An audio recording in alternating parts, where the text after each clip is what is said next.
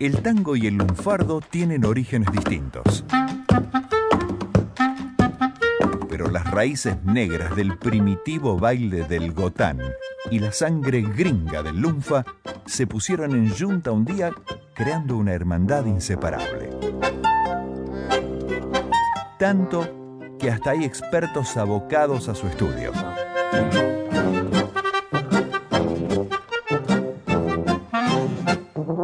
Por eso, y para que no te chamullen de grupo, los miembros de la Academia Porteña del Lunfardo llegan a la 2x4 y te baten la justa. Académica Susana Freire, ¿de qué tango vamos a hablar hoy? ¿De qué vamos a hablar hoy, Daniel Antoniotti? Hoy vamos a hablar del tango El Carrerito. Eh, supongo que, que, así como se van a complacer muchos de nuestros oyentes, bueno, muy especialmente vos como crítica de, teatro avesada y conocedora de la dramaturgia argentina, un, un, tango que lleva letra de Alberto Bacareza y música de Raúl de los Hoyos, bueno, tiene que ser sin lugar a dudas algo placentero. Pude contabilizar alrededor de 30 tangos de Alberto Bacareza, la mayoría de ellos estaban incluidas en piezas teatrales, en este caso en un sainete, el que se llama El Corralón de mis Penas, de 1928, y lo estrenó la simpatiquísima Olinda Bozán. Obviamente que la conocí ya veterana, Olinda, pero me imagino lo, lo que habrá sido juvenil cantando este tango en el escenario. El, argumento es un poco el del carrero que está ansioso por llegar a su casa para encontrar a su amor. Le marcaba yo cierta reminiscencia con un tango muy difundido de Mansi y de Bassi, Mano Blanca, ¿no? el, carrero que tiene la ansiedad eh, conduciendo eh, su, carro por eh, llegar a destino donde lo está esperando su mujer. Eh, los receros cuentan que eh, un, dicho frecuente en ellos es la última legua es la más larga, ¿no? La, la, ansiedad de llegar con el caballo ellos, con el carro, el que, el que está conduciendo este medio de transporte, de llegar a, a su hogar. Me interesa destacar eh, el intérprete que vamos a escuchar, eh, que es Luisito Cardey, ¿no? Eh, cuando parecía que ya el tango no podía dar más leyenda, en los años 90, por el año 94, en una librería de la Avenida Corrientes, empieza a cantar un muchacho con un muchacho ya casi cincuentón, con limitaciones físicas bastante notorias, era, había padecido poliomielitis, era hemofílico, tenía que cantar sentado en, un, en, una banqueta, pero sin tener una gran voz, tenía una calidez, una sencillez que lo hizo famoso en muy poco tiempo.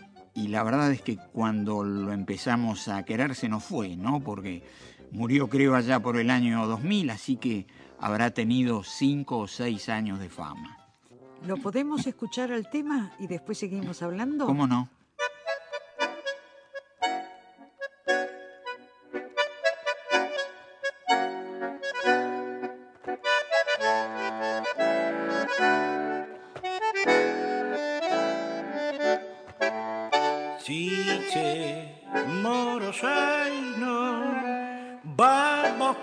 Por favor, que hasta pasar el repecho no falta más que un tirón. Chiche, morosaino, la barranca ya pasó y por verla tengo apuro de llegar al corralón castigando muy suavemente sobre las ancas del cadenero. Todas las tardes pasa el carrero, peón de la tropa, el picaflores, pa de compadre, masticando un pucho y un clavelito del color del ceibo, lleva la cinta de su chambergo como un regalo para su amor. Chiche morosaino y al llegar al corralón pega un silbido de alerta y abre la china el portón. Chiche, morosaino, ya la tarde se apagó, pero en los ojazos de ella ha vuelto a salir el sol. Desata alegre la caballada y tras la cena corta y sencilla pulsa la viola y un tango en silla como un regalo del corazón. Chiche, moros, la barranca ya pasó, pero ya no tengo apuro de llegar al corralón. Chiche, Moro, Zaino, ¿qué son esos nombres? Chiche es un quichuismo, que quiere decir cosa pequeña, ¿no? Es un término muy de, de, Argentina. Y bueno, después nos encontramos aquí, más que términos lunfardos, términos del vocabulario gauchesco y criollo, ¿no? El, el zaino es un pelaje medio colorado, medio oscuro, marrón oscuro, dicen algunos, y el, pelaje del moro es un, pelo negro. Eh, algunos dicen que por el, reflejo de, algunas hebras blancas que le da un tono, un tono azulado, inclusive moro ha, sido el nombre de algunos caballos históricos de la Argentina, el moro de Quiroga, por ejemplo, ¿no? Eh, eh, aquí en este tango se da esa mezcla de ciudad y campo, que está presente en el tango, ¿no? Porque el tango es inmigración, pero también tiene su raíz criolla. Yo he cabido esta expresión, Daniel, que para subir el repecho. Bueno, eh, es el, el, laburo que daba en, la, en, las pendientes, por ejemplo, en la que tenemos en, Leandro Alem, ¿no? Que por aquella época, ¿eh? a lo mejor en la que se nos está contando esto, era todavía el Paseo de Julio, esas barrancas, desde luego que subirlas con un carro y daba trabajo, así que eh, estimulaba, alentaba a, los, a, los, caballos, eh, eh, al moro y al zaino para, para que pudieran pujar y que no, y que no se desbarrancara, ¿no? Y otra expresión, sobre las ancas del cadenero. Bueno, sí,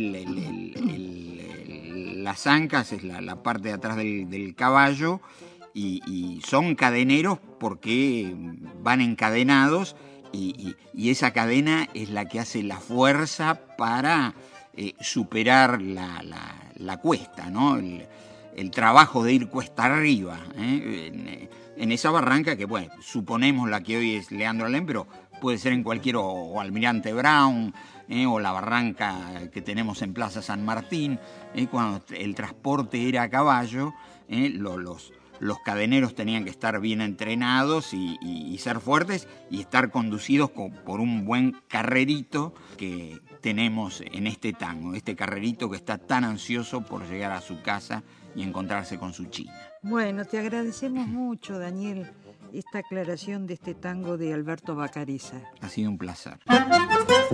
Conocer el Lunfa es conocer más y mejor a Buenos Aires y su gente. Gracias, Academia Porteña del Lunfardo, por el aporte de cada día.